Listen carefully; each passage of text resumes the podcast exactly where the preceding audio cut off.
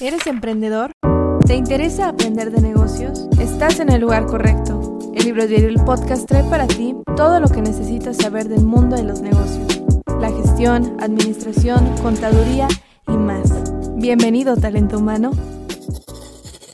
¿Qué onda, talento humano? Bienvenidos a El Libro Diario, el podcast, el mejor podcast para potencializar tu emprendimiento y conocer más sobre el mundo de los negocios y el ecosistema emprendedor. Recuerda que puedes escuchar tu podcast favorito, tu podcast de confianza, el libro diario, en cualquier plataforma donde escuches podcast y también en YouTube. Yo soy Emanuel Silvetsky y como todos los miércoles estoy aquí presentándoles y traemos ahora un tema muy importante, muy interesante, que creo que es la tendencia en el siglo XXI y espero que, que vayamos para allá. Y entonces yo te pregunto, querido talento humano, ¿te preocupa la dinámica de usar y tirar? ¿Te diste cuenta que hay muchas cosas que son desechables y quizás no deberían ser desechables? ¿Te interesa accionar al respecto? No te despegues de este episodio de Libro Diario el Podcast porque hoy nos acompaña Gonzalo Ortega, que es un especialista en economía circular y en ecología tropical. Hola Gonzalo, ¿cómo estás? Hola, ¿qué tal Manuel? Muchas gracias. Un placer estar aquí contigo y con tu auditorio para hablar de este tema interesante. La, y la verdad que es muy interesante. Bueno, por supuesto que siempre vas a ser bienvenido aquí en el Libro Diario el Podcast. Gracias.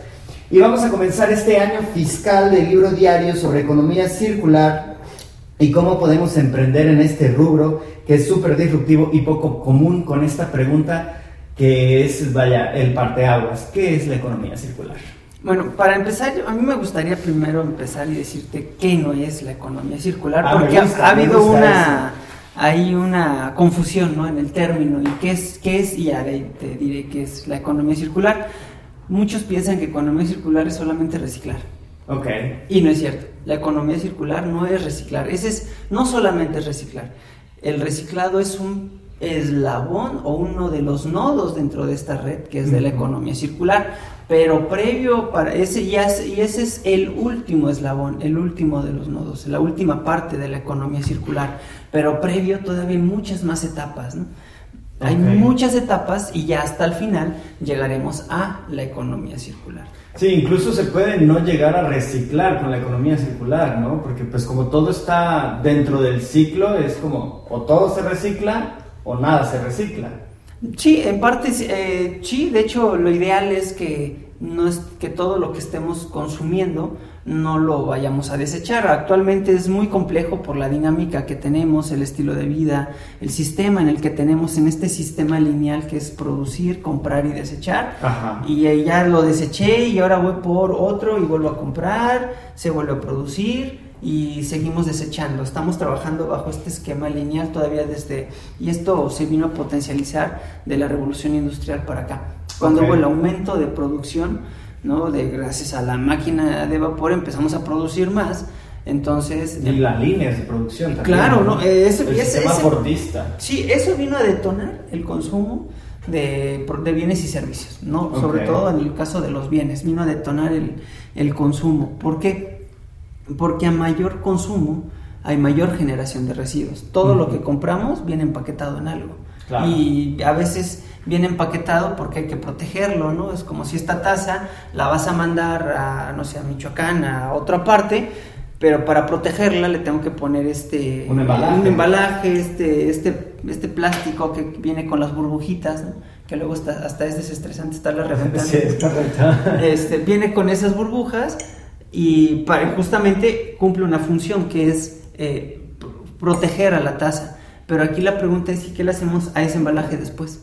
Lo estamos desechando. No estamos diciendo, ok, ya lo ocupé, ahora hay que volverlo a reutilizar y hay que volverlo a, reintegrarlo otra vez a la cadena productiva para que se puedan producir más, más, más este plástico de este protector, ¿no? Sí, claro. Y si ustedes van a comprar, van a la tienda, a lo que quieren, siempre todo va a venir en una en un empaque, ¿no? Y el colmo es que hasta muchas de las frutas ya vienen empaquetados. Sí, le quitan la, la cáscara a la fruta y le ponen una, pues una cáscara de plástico que es como de... Sí, he, he, visto que en algunos supermercados las mandarinas vienen ya peladas, pero vienen con un platito de unicel y el plástico, ¿no? Para proteger, pero esa es una mandarina, ya trae una cáscara, plátanos igual, ¿no? Eh, y no tiene ninguna función ese, ese, ese, ese embalaje, ese, ese empaquetado, ¿no? que se vea más cute, no sé. Yo creo que te da la, la, sensación de decir, pues ya me evito la pena de estar pelando la naranja, ¿no? Pues sí, pero es reverenda estupidez. Es algo que es, no, no, es, no es lo correcto, ¿no? Porque ya la naranja viene con una protección, simplemente la vas al súper, la pelas y ya, pero al final del día eh, con ese afán de esta línea que tenemos, este sistema que tenemos es de yo te voy a facilitar la vida a ti usuario, a ti cliente, pues ya no vas a tener que pelar la naranja, ¿no? Ya viene pelada, nada más le tienes que meterlo y quitarle el papelito y desechar el, el, el, empaque en el que viene, ¿no? Que es un nicel.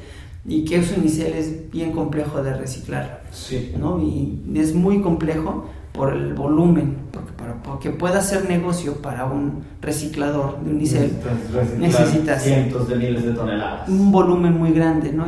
puedes llenar un camión, un tráiler, no te va a pesar ni la décima parte de lo que debería de pesar ese tráiler cargado, ¿no? Entonces eso lo vuelve complejo de reutilizar, de reciclarlo, perdón. Sí se puede hacer, hay tecnología, sí, el problema es, ay, ¿quién se va a aventar ese tirito a decir pues yo voy a empezar a reciclarlo para generar volumen, ¿no? Pues no te va a pesar, es, se vuelve incosteable eh, ese proceso, ¿no?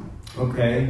Entonces, pues la economía circular no es solo reciclar. No es solo reciclar. Eh, digamos que si lo podemos dividir en dos elementos, partes. Tenemos la parte inorgánica y la parte orgánica, ¿no? Si nos basamos primero en una parte de, en una ala que normalmente se le conoce como la mariposa de la, de la economía circular, ¿no? este, lo dividen en dos, la parte que es inorgánica y la parte orgánica.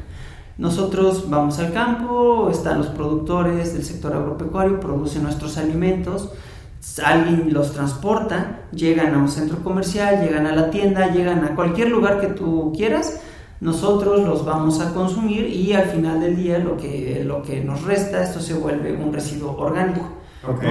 se nos antoja un pinito con limón y sal, ¿no? Pues tenemos que pelar el limón y esa cáscara, que a veces es mejor, también es buena comérsela en rodajitas porque viene con mucha fibra. Ah, la cáscara de sí, sí, sí, con fibra, entonces igual que la de la papa, es buenísima frita.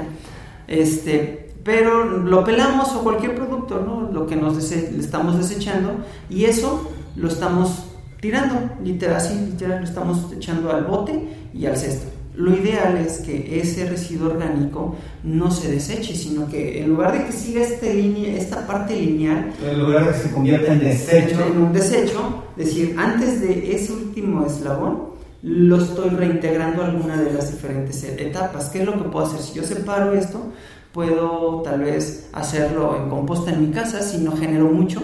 ¿no? Eh, si no genero, pues puedo empezar a hacer un poco de composta en mi casa y ahí se va a ir eh, reintegrando a la naturaleza, es decir, bueno, pues que yo no tengo huerto ni tengo plantas, pues puedo ir y lo dejo en, ya esa tierra, ese abono lo dejo en un camellón, ¿no? Y no, no estás contaminando, al contrario, estás abonando la tierra. Eh, cuando son a grande escala, pensamos en una ciudad, esos residuos orgánicos, lo primero que hay que hacer es separar. Para que la economía circular funcione, tiene, tenemos que empezar con la separación adecuada. ¿no? Separar por material. Exacto, sí, por, por tipo de residuos. Y de entrada ya no tenemos que hablar de basura, tendremos que hablar de residuos. residuos sólidos urbanos, ¿no? Sí, un residuo sólido urbano, un residuo de manejo especial, pero es cambiar la idea de no es basura, es un residuo. Porque si nosotros cambiamos ese chip de decir basura a residuo es algo que me sobra. Ajá. Y lo que me sobra no lo tiras lo, no, porque lo puedes reutilizar en algo más. lo guardo, en algún momento lo puedo utilizar o a alguien le va a servir. ¿no? Entonces, esta parte de este residuo orgánico eh, se puede juntar, se pasa, como ya ha pasado, ah, lo han hecho en algunas ciudades ¿no? del país, eh, que hay una separación de los residuos, llegan a los centros de compostaje y estos centros de compostaje los están tratando. Y ahí pueden generar eh, biogás, por ejemplo, ¿no? porque al final del día todo este proceso de descomposición te va a generar, esta materia orgánica se va a descomponer y te genera un gas. Y esto te genera energía, claro. ¿no? te, puede dar, eh, te puede generar esta energía haciéndolo en un, proceso adecuado. Puedes extraer la energía y ya de ahí el resto del abono lo puedes reintegrar otra vez a los pequeños productores. Puede ser que no le quieras sacar la bioenergía porque no tengo la tecnología y me sale eh, extremadamente cara para un ayuntamiento, ¿no? O sea, es muy caro y decir, pues no tengo ni el espacio, no tengo el dinero, está bien, lo puedes volver en composta, lo vuelves en abono y eso lo reintegras otra vez a los pequeños productores o a los productores agropecuarios para que esa tierra ya de muy buena calidad, ya viene con abono, se pueda otra vez reutilizarlo. Y entonces se vuelve, este ciclo regresa y no deseches ese orgánico que se va a un sitio de disposición final. Y mira, ojalá que estos sitios de disposición final fueran, eh, que cumplan con toda la norma, creo que es la norma 083 de la semana, no recuerdo exactamente, creo que es esa, donde te dice cómo hay que manejar un relleno, un, sitio de disposición final, en este caso un relleno sanitario.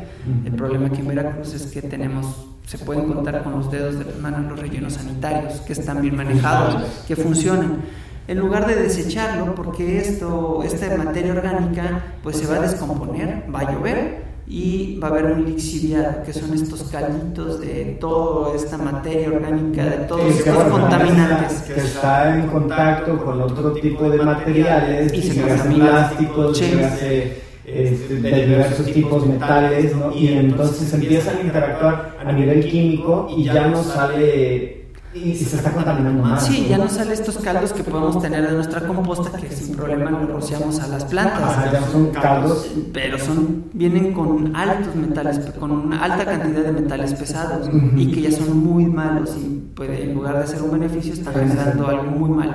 Entonces, eso sería lo ideal es no llegar hasta esa parte con, con el tema de los orgánicos. Entonces, por un lado, utilizo, consumo, pero empiezo a ver qué le voy a hacer a este residuo.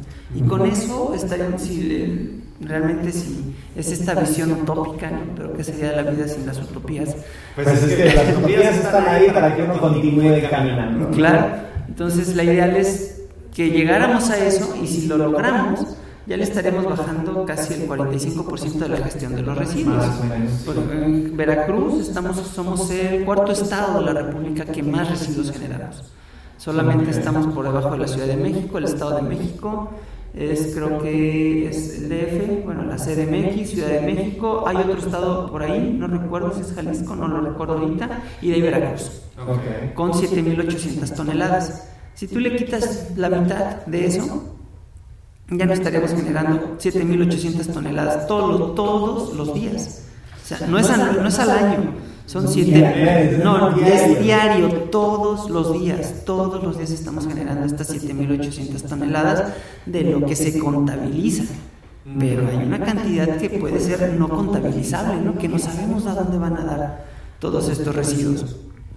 Entonces, ya ahí le estaríamos quitando ya estaríamos generando, cerramos a 3.000, 3.500 a 7.000 toneladas, estaríamos generando 3.500 toneladas la gestión se volvería más fácil y más barata. Porque entonces el camión que va con 8 toneladas ya no le voy a meter 8 toneladas, le meto 4.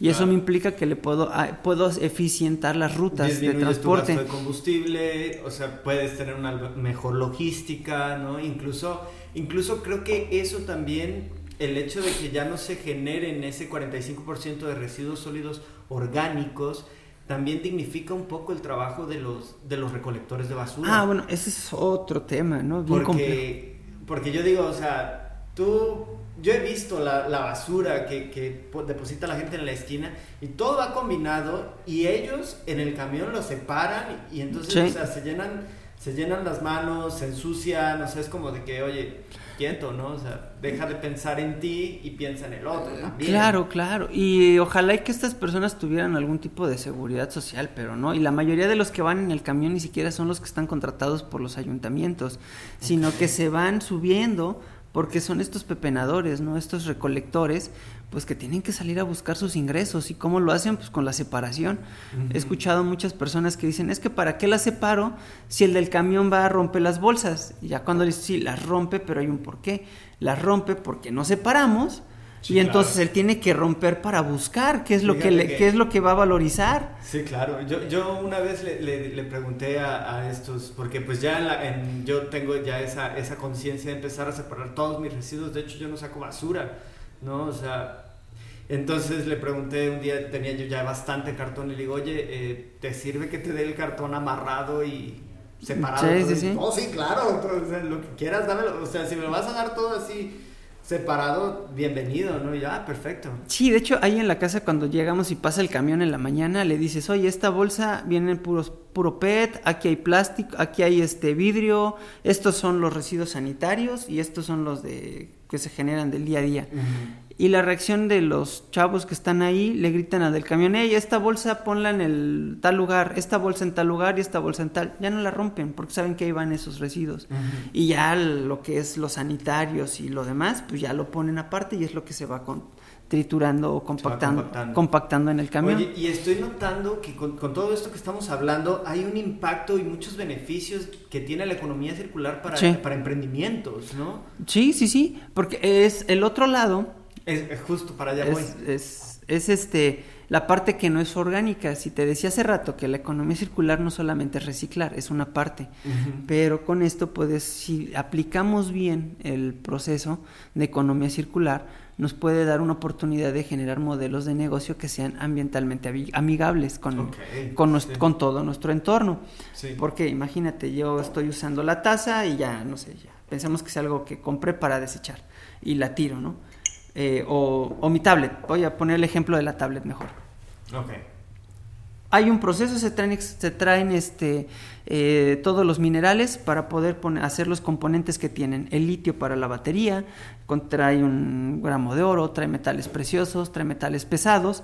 Luego cuando decimos que la pantalla ya se me estrelló y es el líquido, pues no son líquidos, son un montón de polvos que están ahí interactuando eh, entre ellos para que pareciera que es como algo líquido, pero no es un líquido, es son una serie de polvos, ¿no? Pero son metales pesados que va entre níquel, cadmio y, otros y otros tantos. Eh, hubo un proceso ¿no? de, de, minería para la extracción de todo esto. Yo vengo, lo, comparten, yo fui, a la, fui a la tienda o lo pido en línea y me llega a mi casa. Ya lo tengo, lo estoy usando. Eh, hay algo que le llaman obsolescencia programada, ¿no? Por desgracia, los equipos los están trabajando y así. ¿Por qué? Porque te estoy obligando a que compres uno cada dos o tres años. O sea, no es de que si todo te funciona, ¿qué crees? Te va a dejar de funcionar porque ya no se va a actualizar. La economía extractivista avasallante. Sí. Bajo este contexto, no debería de existir esta obsolescencia programada. Pero bueno, existe, ahí está. No podemos hacer eh, nada para decirle ahorita más que con la presión de yo como consumidor.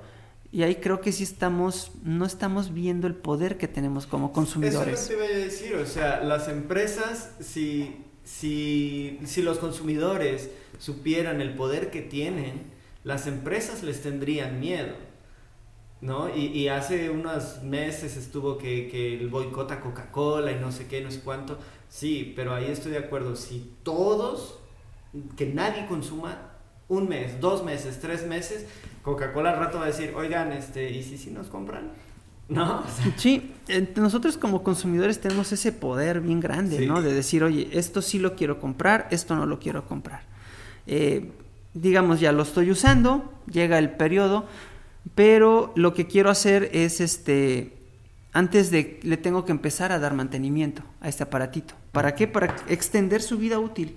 ¿No? Para que en lugar de que me dure un año, pues me vaya durando dos o tres o hasta cuatro años, hasta que el sistema me permita actualizarlo, ¿no? Viéndolo como estamos viviendo y trabajando actualmente.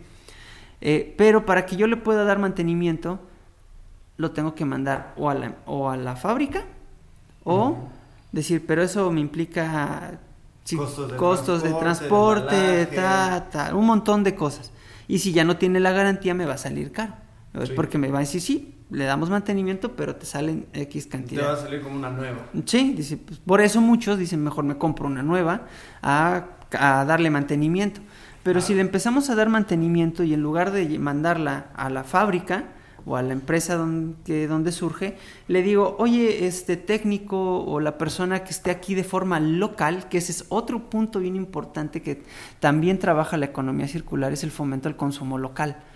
El primer, lo primero es disminuir el consumo, ¿no? Ese es de cajón, es bajarle el consumo. Entonces la persona, el técnico que dice, oye, pues, yo me dedico a esto, tengo trabajo, tengo dinero y puedo salir a consumir.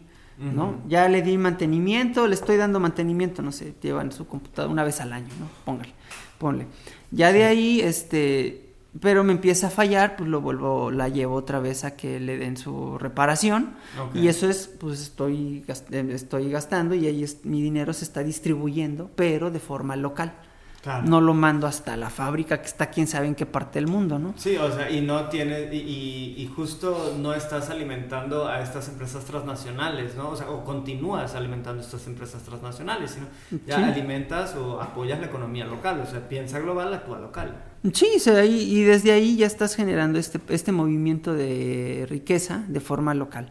Ya de ahí lo mandas con, el, con la persona que lo va a reparar. Y esto lo puedes ver desde los zapatos o el sastre, equipos de cómputo, ¿no? Sí. Si yo mando mi ropa al sastre o a la costurera, oye, pues es que bajé de peso, pues que le metas un poquito para que no se me vea holgado. Oye, subí de peso, pues hay que sacarle.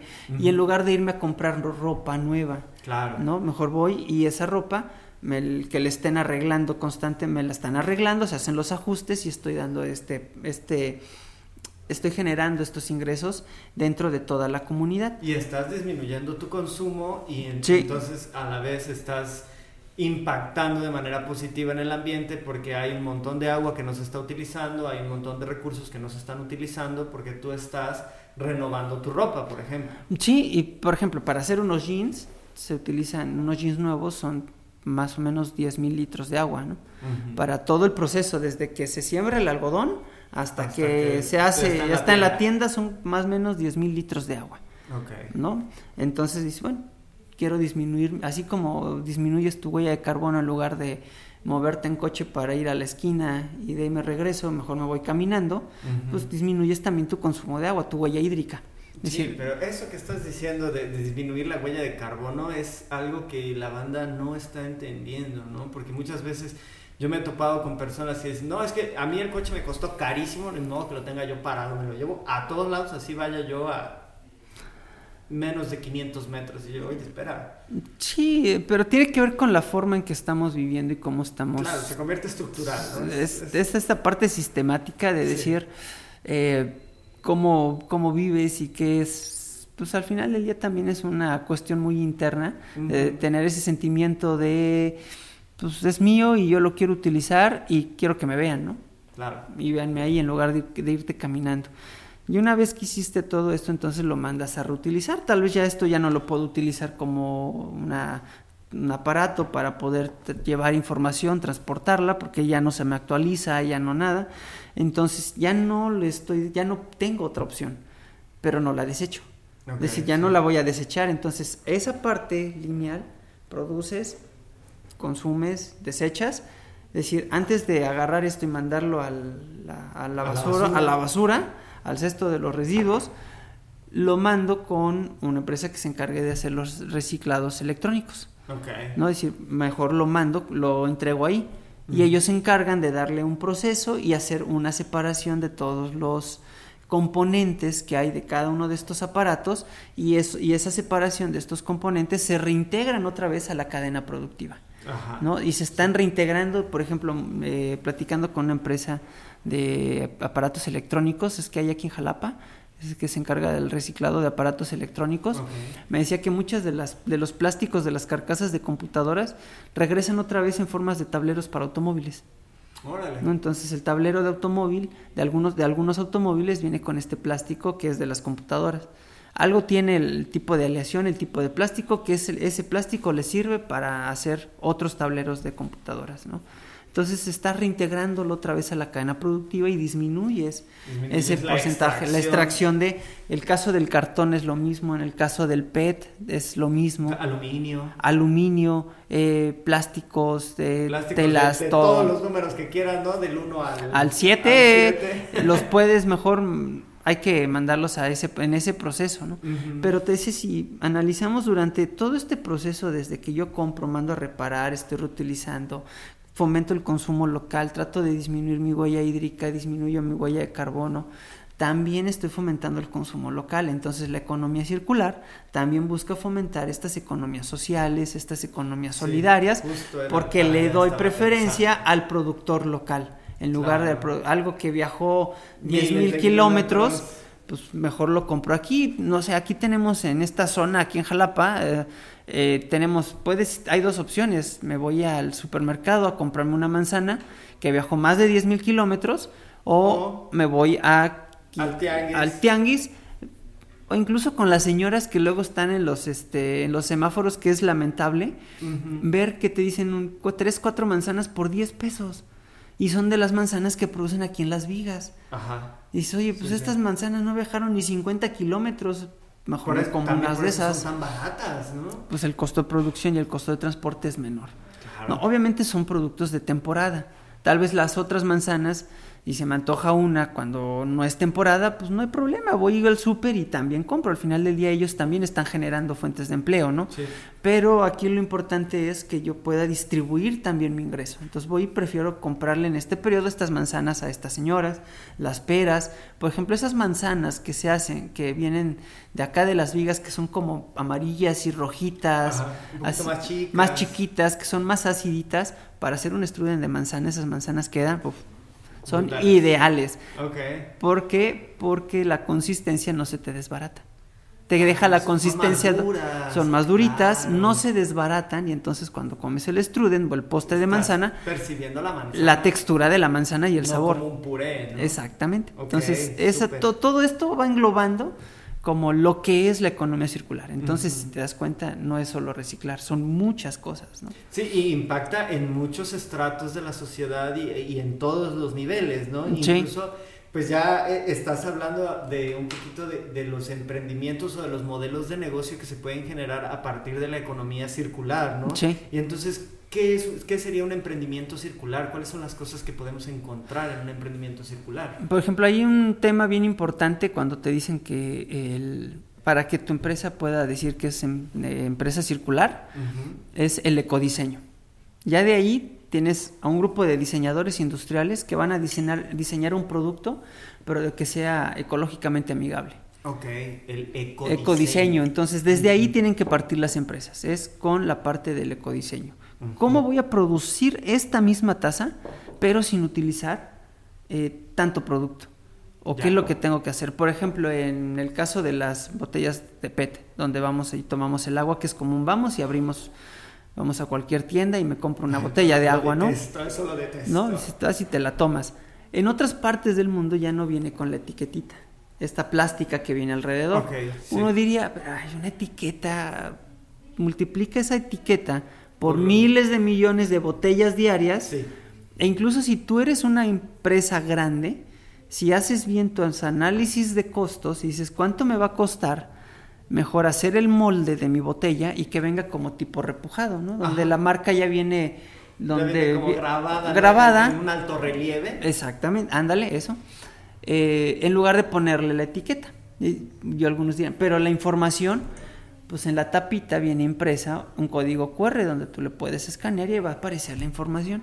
Claro. Entonces ya te con eso ya te evitas el estar usando miles de millones diarios de estas etiquetitas plásticas. Sí. Disminuyes el Y consumo. tomando en cuenta que este México es de los principales países consumidores de agua embotellada, Sí. es como de que cuántas toneladas de, de residuos plásticos de ese tipo nos estaríamos ahorrando, ¿no? Claro. Y también se convierte en una invitación a las empresas para que analicen qué tan verdes son sus diseños, ¿no? Qué tan ecológicos son sus Entonces, diseños. ahí esa es una oportunidad que hay para los eh, diseñadores industriales, ¿no? Que digan, oye, vamos a empezar a... Hay que pensar cómo diseñar eh, de forma amigable.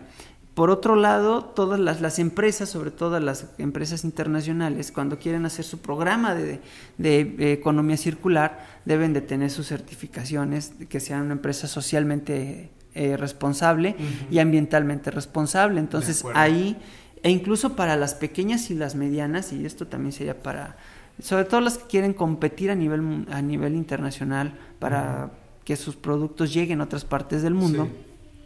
Tienen que trabajar ese, bajo estos esquemas. Ahí, por ejemplo, puede ser una oportunidad para los, las personas que estudian negocios y decir, oye, yo puedo ser un- una consultoría para la gestión de estos programas de economía circular para tu empresa. Entonces, esa es otra oportunidad ahí que se escucha que hacen consultorías contables, fiscales, administrativas, pero ¿y consultorías en sustentabilidad? No se habla mucho. Ahí se abre un- Hay un una panorama, oportunidad sí. de, de empleo para muchas personas del área económico-administrativa Sí. para que vean o volteen a ver acerca de la economía circular que ahorita estamos hablando mucho y vamos a, a continuar hablando de, de la economía circular en el próximo episodio de El Libro Diario, el podcast. Y pues como siempre, eh, pues los invitamos, talento humano, a que continúen la conversación, a seguir generando aprendizajes significativos. A ti, Gonzalo, ¿te gustaría compartir tus redes sociales, algún proyecto que tengas por ahí? Ah, claro, claro. es- bueno, me pueden buscar ahí en, tengo mi Facebook, aparezco como Gonzalo Ortega. Ok. Eh, ahí, este, ahí a veces subo información, estoy subiendo las conferencias que se están dando en el tema de economía circular y también ahí comparto estas discusiones que se están dando en el Congreso de esta ley que sí es bastante precaria, ¿no? Y dices, sí, me agarro la cabeza porque dices, chihuahua. saca canas verdes. Sí, ¿no? caramba, no, no puede ser, vamos muy atrasados en ese sentido, pero ahí la llevamos. Pero bueno, estamos incursionando, ¿no? Vamos para Eso allá. es lo importante. Y recuerden, talento humano, que nosotros somos arre- arroba libro diario, el podcast en todas las redes sociales. Síguenos para que continuemos con estas y otras conversaciones. También si gustas compartir este episodio con alguien más que creas que le puede interesar, pues bienvenido. Nosotros encantados de que nos compartan, de que se hablen de estos temas.